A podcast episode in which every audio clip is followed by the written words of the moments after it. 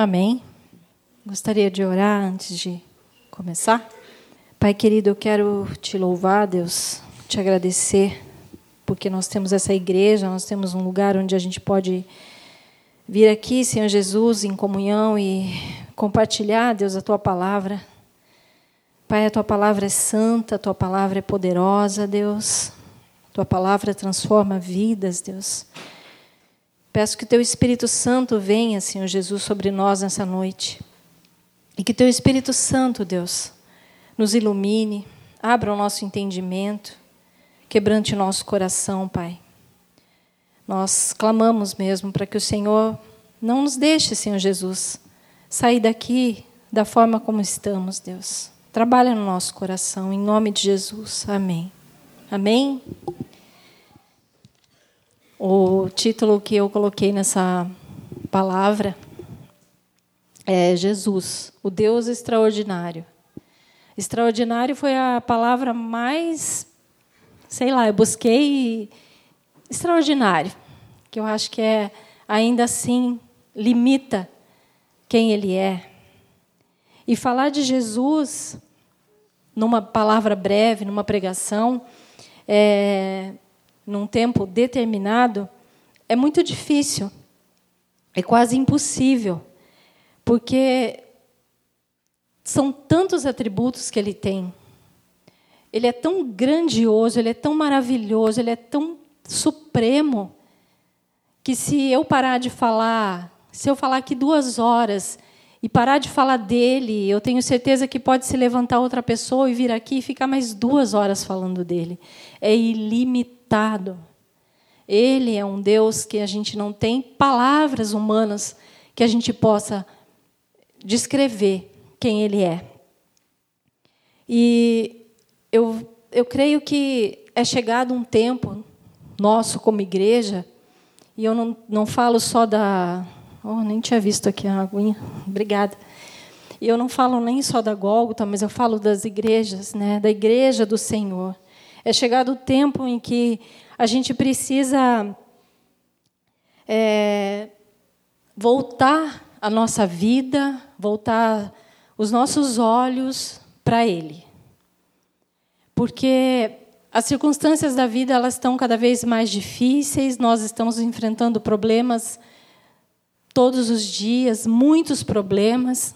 A igreja é um lugar onde a gente é, pode compartilhar né, isso, e a gente vê como a igreja do Senhor tem sofrido.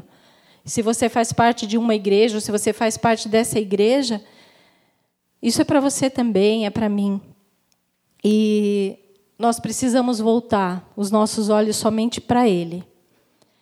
Deixar que Jesus Cristo seja o centro, verdadeiramente, da igreja e o centro das nossas vidas, para que a gente possa resistir até o final para a gente que possa ser um remanescente do Senhor, amém? E eu queria começar lendo lá em Colossenses 1, 15. Colossenses 1, a partir do versículo 15, fala assim: Ele é a imagem do Deus invisível, o primogênito, sobre toda a criação, pois nele foram criadas todas as coisas nos céus e na terra, as visíveis e as invisíveis, sejam tronos ou soberanias, poderes ou autoridades, todas as coisas foram criadas por Ele e para Ele. Ele é antes de todas as coisas, e nele tudo subsiste. Ele é a cabeça do corpo, que é a igreja. É o princípio e o primogênito dentre os, dentre os mortos, para que em tudo tenha supremacia pois foi do agrado de Deus que nele habitasse toda a plenitude e por meio dele reconciliasse consigo todas as coisas, tanto as que estão na terra quanto as que estão nos céus, estabelecendo a paz pelo sangue derramado na cruz. Glória a Deus. Esse Jesus lindão, maravilhoso. É muito bom. É, e daí, quando eu comecei a, a preparar isso. Durante toda a semana Deus foi me mostrando assim e não é é muito difícil. Parece tão fácil falar de Jesus, né? Mas é muito difícil porque a gente precisa ter é, consciência de quem Ele é. E quando a gente começa a ler assim essa palavra, é, a gente vai vendo, meu Deus, como é incrível esse Deus que a gente serve. É, aí eu queria também ler lá em Filipenses 2, 9 e 11. Filipenses 2, 9 e 11 diz assim: Por isso Deus o exaltou à mais alta posição e lhe deu o nome que está acima de todo nome, para que ao nome de Jesus se dobre todo o joelho nos céus, na terra e debaixo da terra e toda língua confesse que Jesus Cristo é o Senhor, para a glória de Deus Pai. Amém? Jesus é o centro de todas as coisas, princípio, meio e fim. No Velho Testamento, o Velho Testamento todo, ele já apontava para Cristo. E no Novo Testamento, o Novo Testamento apresenta para nós quem ele é. É uma curiosidade apenas isso que eu vou falar agora. O primeiro versículo de Mateus diz: genealogia de Jesus Cristo. O último nome do último capítulo do último livro da Bíblia, que é o Apocalipse, é Jesus. O versículo é assim: A graça do Senhor Jesus seja com todos. Eu achei muito, muito legal isso. Porque de todas as formas, Deus vai mostrando para a gente que Ele é o começo, Ele é o meio e Ele é o fim. Jesus, ele foi extraordinário na sua origem. A sua origem é eterna. Ele não começou a existir quando nasceu de Maria. João 17:5 diz assim: Jesus falando dele mesmo, ele orando, fala assim: e agora, Pai, glorifica-me junto a ti com a glória que eu tinha contigo antes que o mundo existisse. Como que a nossa mente limitada pode entender algo tão glorioso, algo tão maravilhoso, algo tão extraordinário? Esse é o Deus que a gente serve. Jesus é atemporal. E ele entrou no tempo por mim e por você. Ele já está lá no amanhã. Ele já sabe todas as coisas. E, e nós nos preocupamos tanto com o amanhã, a gente tem muita ansiedade em saber o que vai acontecer amanhã, com os problemas, as nossas preocupações. A gente está sempre com a nossa mente lá amanhã, segunda-feira, eu tenho que trabalhar. Se eu for perguntar aqui, eu tenho certeza que passou pelo pensamento de vocês algo que vocês têm que fazer amanhã. A gente vive o amanhã. E para quê? Se a gente sabe que o amanhã pertence a Ele, Ele já vai estar lá. Ele sabe o que nós vamos passar. A gente não sabe nada. Ele sabe todas as coisas. Ele é um Deus que já está lá no futuro. Não é maravilhoso isso? Não, não, dá assim um, um, uma sensação assim de descanso, da gente saber que amanhã Deus vai estar ali. Deus já preparou todo o meu amanhã. Eu não tenho que ficar me preocupando com ele. É maravilhoso, gente. Jesus é realmente é extraordinário. Quando acrescentamos o peso do amanhã ao dia de hoje, o fardo se torna mais pesado. A gente precisa aprender a deixar ele é, cuidar do nosso amanhã. Porque a gente já carrega o peso do hoje, a gente já tem as preocupações do hoje. E quando a gente coloca a preocupação de amanhã no hoje, a gente dobra o nosso fardo. Jesus, ele, é extra, ele foi extraordinariamente homem e extraordinariamente Deus. Como homem, ele teve fome.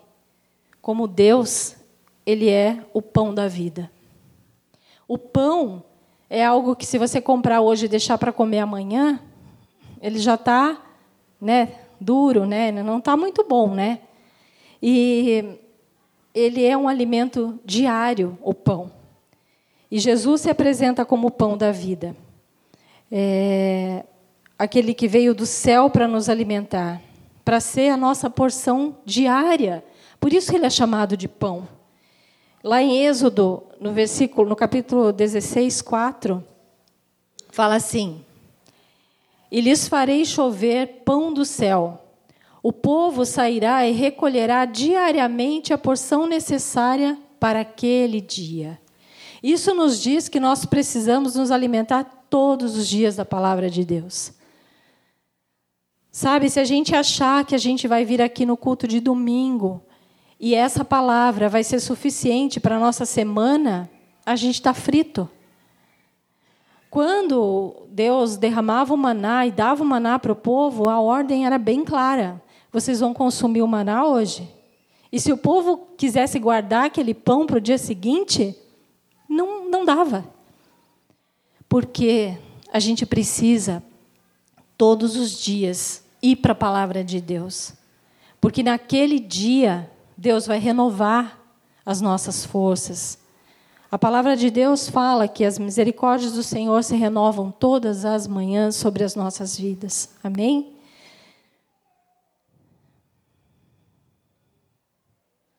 A gente não sabe quando o dia mal vai chegar. Por isso, todos os dias a gente precisa se alimentar do pão que é Jesus. É, em Mateus 4,4 diz assim: Nem só de pão viverá o homem, mas de toda a palavra que procede da boca de Deus. A gente precisa criar esse hábito, a gente precisa entender isso. Porque se você tiver todos os dias, se nós tivermos todos os dias buscado a porção de Jesus para nós naquele dia, quando acontecer o dia mal, a gente vai estar fortalecido nele. Agora, se a gente vai levando a nossa vida e vai. E geralmente a gente faz isso, né?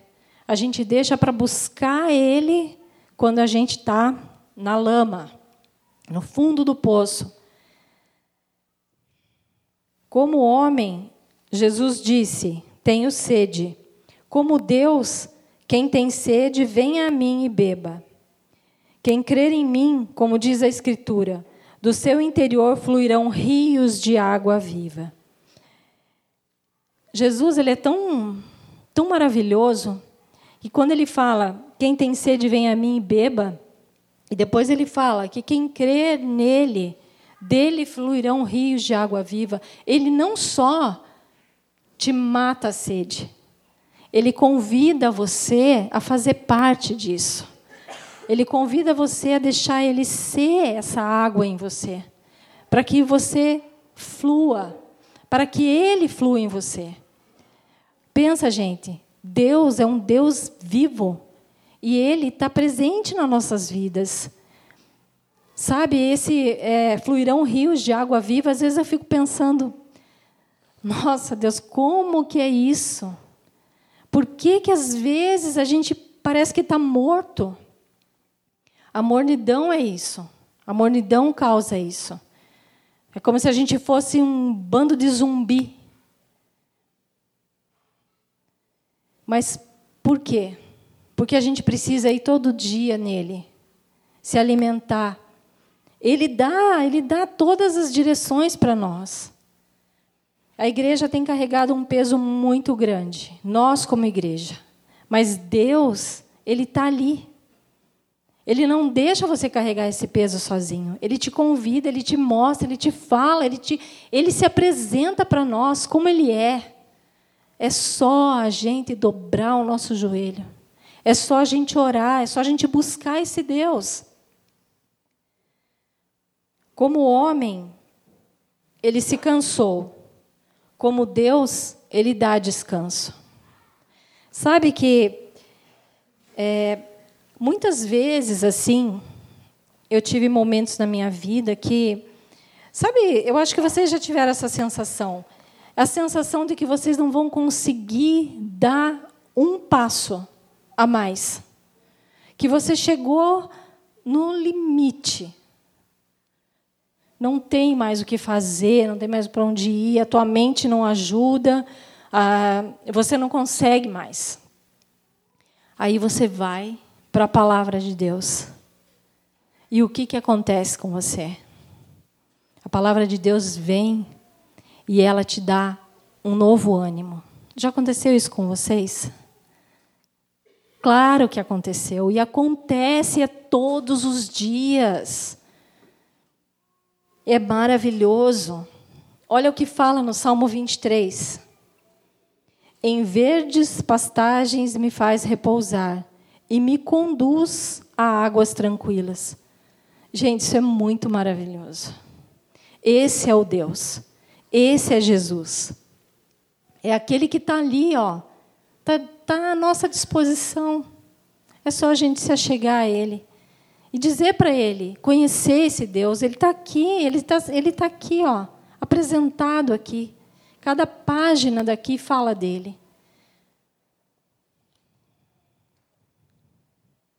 Como homem, ele orou.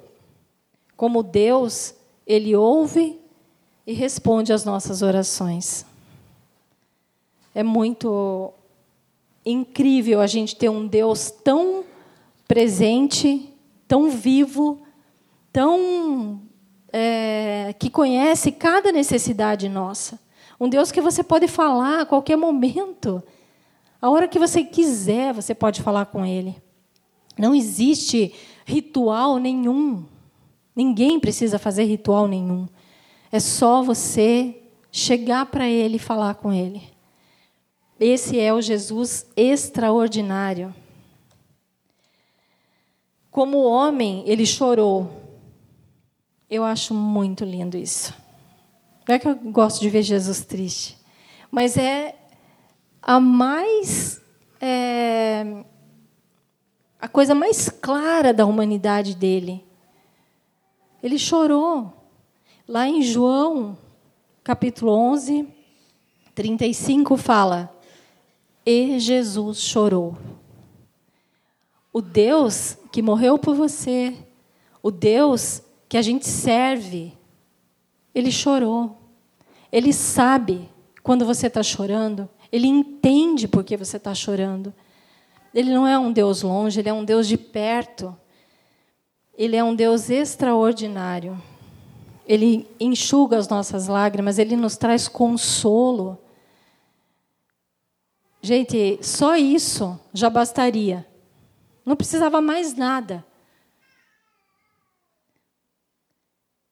Jesus é extraordinariamente poderoso. Em João 1:3 diz assim: Todas as coisas foram feitas por ele, e sem ele, nada do que foi feito se fez. Agora eu queria compartilhar com vocês, lá em Jó, não vou ler o livro de Jó inteiro, não, tá? Mas Jó, a partir do capítulo 38, é muito legal.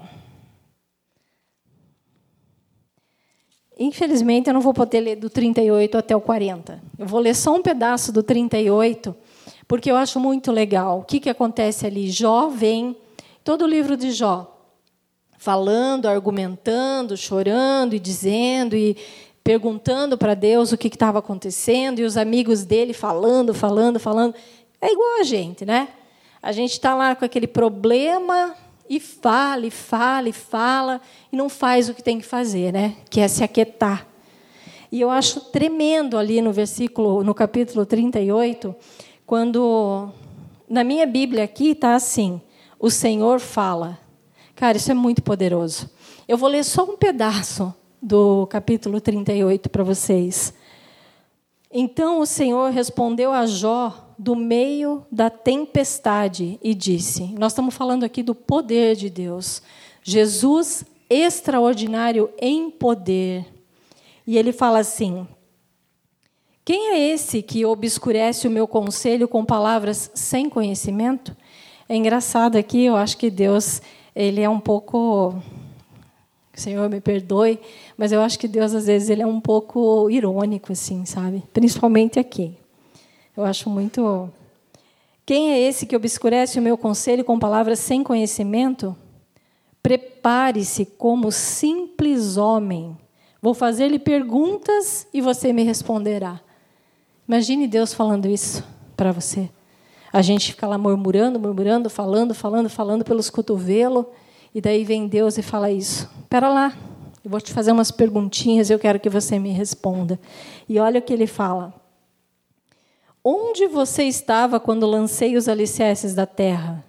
Responda-me. Se é que você sabe tanto, Deus é irônico, não é? Você sabe tanto, então me responde. Quem marcou os limites das suas dimensões? Talvez você saiba. Imagina o Jó nessa hora, né? Já devia estar, tá, sei lá. E quem estendeu sobre ela a linha de medir e os seus fundamentos, sobre o que foram postos? E quem colocou sua pedra de esquina enquanto as estrelas matutinas juntas cantavam e todos os, os anjos se regozijavam? Quem represou o mar, pondo-lhe portas, quando ele rompeu do ventre materno, quando vesti, quando vesti de nuvens, em densas trevas o envolvi? Quando fixei os seus limites lhe coloquei portas e barreiras, quando eu lhe disse: Até aqui você pode vir. Além desse ponto, não. Aqui faço parar suas ondas orgulhosas. Vou ler só mais um pedacinho, tá? Você já deu ordens amanhã ou mostrou à alvorada o seu lugar para que ela apanhasse a terra pelas pontas e sacudisse dela os ímpios? A terra toda forma como barro sob o sinete e tudo nela se vê como uma veste. Aos ímpios é negada a sua luz e quebra-se o braço, o seu braço levantado. Você já foi até as nascentes do mar ou já passeou pelas obscuras profundezas do abismo e por aí vai. E eu poderia ler tudo isso e é muita coisa, mas depois eu gostaria muito que vocês lessem, porque aqui Deus, Deus e o homem Deus chegando para nós ali, e eu me coloco aqui no lugar de Jó, quantas vezes eu falei pelos cotovelos, quantas vezes eu lutei com as minhas mãos, quantas vezes eu questionei Deus pelas coisas que estavam acontecendo na minha vida. Deus é extraordinariamente poderoso, extraordinariamente pleno em toda a autoridade. Mateus 7, 28 e 29 fala assim: Quando Jesus acabou de proferir estas palavras, estavam as multidões maravilhadas na sua doutrina. Maravilhadas na sua doutrina. E a gente que tem ela aqui, ó, todo dia. Às vezes a gente passa a semana inteira sem abrir esse livro aqui. E lá fala: que eles estavam maravilhados com a doutrina de Jesus. Porque ele as ensinava como tem autoridade e não como os escribas. Jesus é a autoridade em todos os assuntos. Todos os assuntos, a autoridade é ele. A palavra dele é completa e final. Sabe que às vezes eu penso assim quando em relação à oração, que eu penso assim, cara, eu vou orar. E eu creio que Deus pode decretar do céu isso. E é isso que ele faz. Quando uma oração está sendo respondida, é isso que ele faz. Ele abre a boca dele, ele fala, ele decreta. Assim será, assim vai ser. Olha, esse é o Deus que a gente serve. Olha a autoridade dele. Não existe ninguém ninguém, nada acima desse Deus. Amém? Jesus morreu extraordinariamente. A morte de Jesus é de um valor sem, supremo. Não existe nada que a gente possa medir. Naquele dia, ele morreu para nos dar vida. O inferno foi lançado sobre ele, as dores de todos os nossos pecados estavam sobre ele naquela cruz. E ele foi até o fim do seu propósito. Trocou de lugar comigo e com você. É, queria ler lá em Isaías 53, 5. Ó, ó. Deixa eu só achar aqui, né, na minha Bíblia. Isaías 53, 5.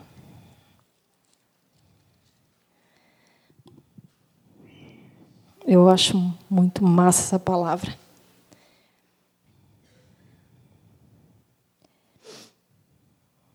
Mas ele foi transpassado por causa das nossas transgressões, foi esmagado por causa das nossas iniquidades.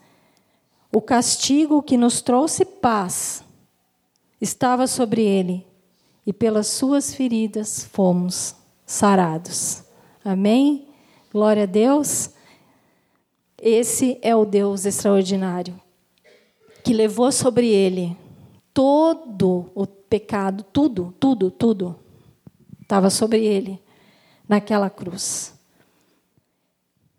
Deus extraordinariamente venceu a morte. Daí eu queria ler lá em Lucas 24, de 1 a 6. Vocês não precisam abrir depois, se vocês quiserem ver as referências daí. Depois eu, sei lá, eu acho que não sei se estão gravando.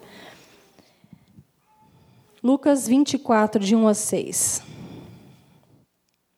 No primeiro dia da semana, de manhã, bem cedo, as mulheres levaram ao sepulcro as especiarias aromáticas que haviam preparado. Encontraram removida a pedra do sepulcro, mas quando entraram, não encontraram o corpo do Senhor Jesus. Ficaram perplexas, sem saber o que fazer. De repente, dois homens com roupas que brilhavam como a luz do sol colocaram-se ao lado delas. Amedrontadas, as mulheres baixaram o rosto para o chão e os homens lhes disseram: Agora, não, agora vamos ler isso aqui, que isso aqui é. Presta atenção.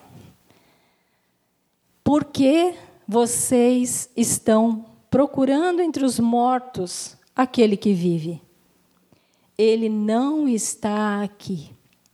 Ressuscitou. Glória a Deus. Isso não é maravilhoso?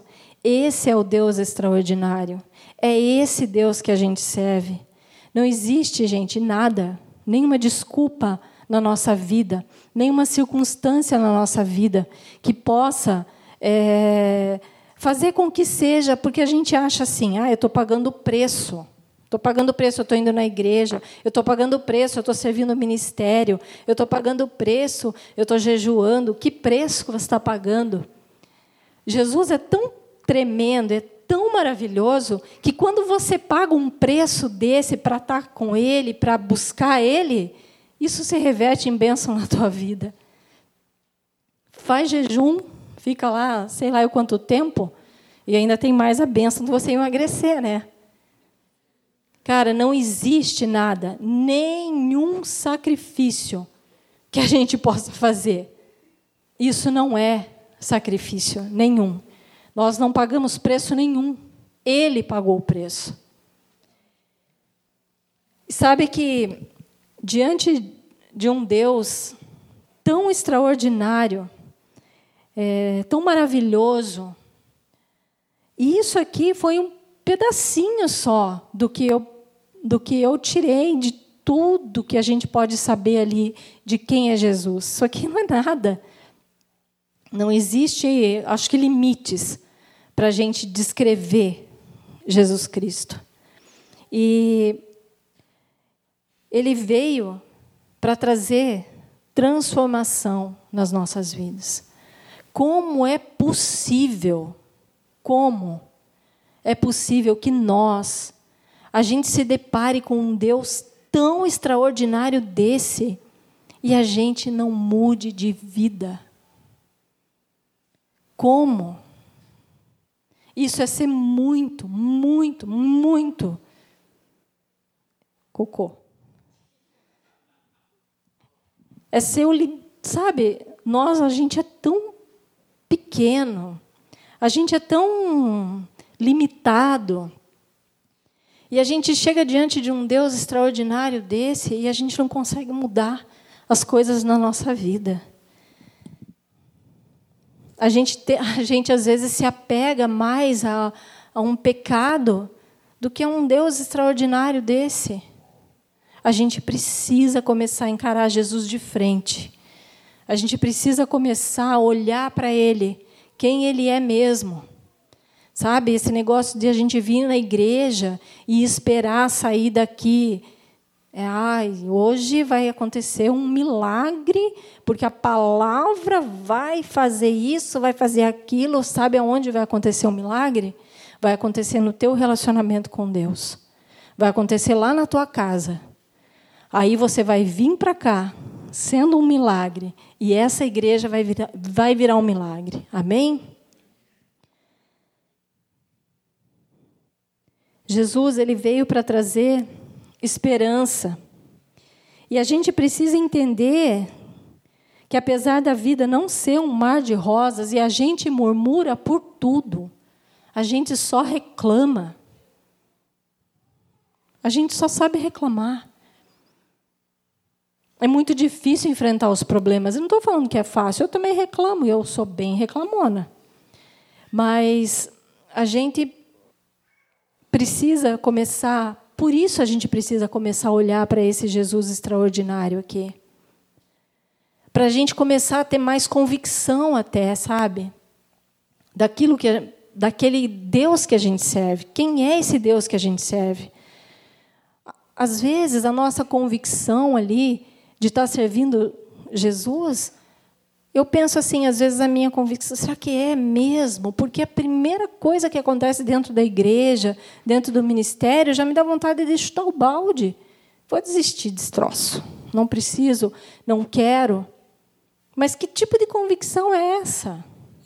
Sabe? Que tipo de conversão é essa? Para que Deus eu tenho orado, para que Deus eu tenho me prostrado. É esse Deus aqui, ó, extraordinário. É para esse Deus que a gente tem se prostrado. Quando a gente começar, eu creio, a perceber assim, quem é ele realmente, verdadeiramente, e a gente todo dia pensar nesses atributos dele, é, eu acho que a gente vai começar a olhar a vida com, com outros olhos, sabe? De uma outra perspectiva, com outra, em uma outra circunstância. Ele não veio para nos ajudar a atravessar as dores da vida. Ele veio para viver em você por meio da dor, do sofrimento e morte na cruz. Foi para isso que ele veio. Então, vamos criar vergonha e saber que as lutas elas vêm mesmo. Que Jesus, ele em nenhum momento ele falou aqui, eu não li. Se alguém leu, me fale. Em nenhum momento ele falou aqui: "Olha, vem para mim, que você não vai ter mais problema na tua vida. Muito pelo contrário, tem de bom ânimo. Eu venci o mundo." É isso que ele fala. Ele não enganou ninguém, ele não enganou eu, não enganou você a gente precisa entender uma coisa: que o centro é Ele, não é o contrário. Não sou eu que sou o centro, é Ele que é o centro. Amém? Nós temos que olhar para esse Deus e amar tanto Ele, amar pelo que Ele é, não é pelo que Ele faz somente, é pelo que Ele é. A gente tem que amar Ele ao ponto de doer tanto a nossa alma. Amar a Deus de todo o nosso entendimento. Até o ponto aonde a gente não aguente mais ficar do jeito que a gente é. Até o ponto de doer tanto que vai doer mais permanecer do jeito que a gente é do que a gente aceitar que Jesus Cristo pode transformar a nossa vida. Amém? É, eu, eu creio que a melhor forma da gente terminar esse culto é, hoje é adorando, louvando esse Deus maravilhoso. Porque eu não sei vocês, mas essa palavra para mim foi muito me confrontou bastante. Porque às vezes a gente ouve pregações sobre tantas coisas, tudo, se fala sobre tudo. Mas a gente precisa falar de Jesus. A gente precisa falar dos atributos dele dentro da igreja. A gente precisa lembrar para nós quem é esse Deus.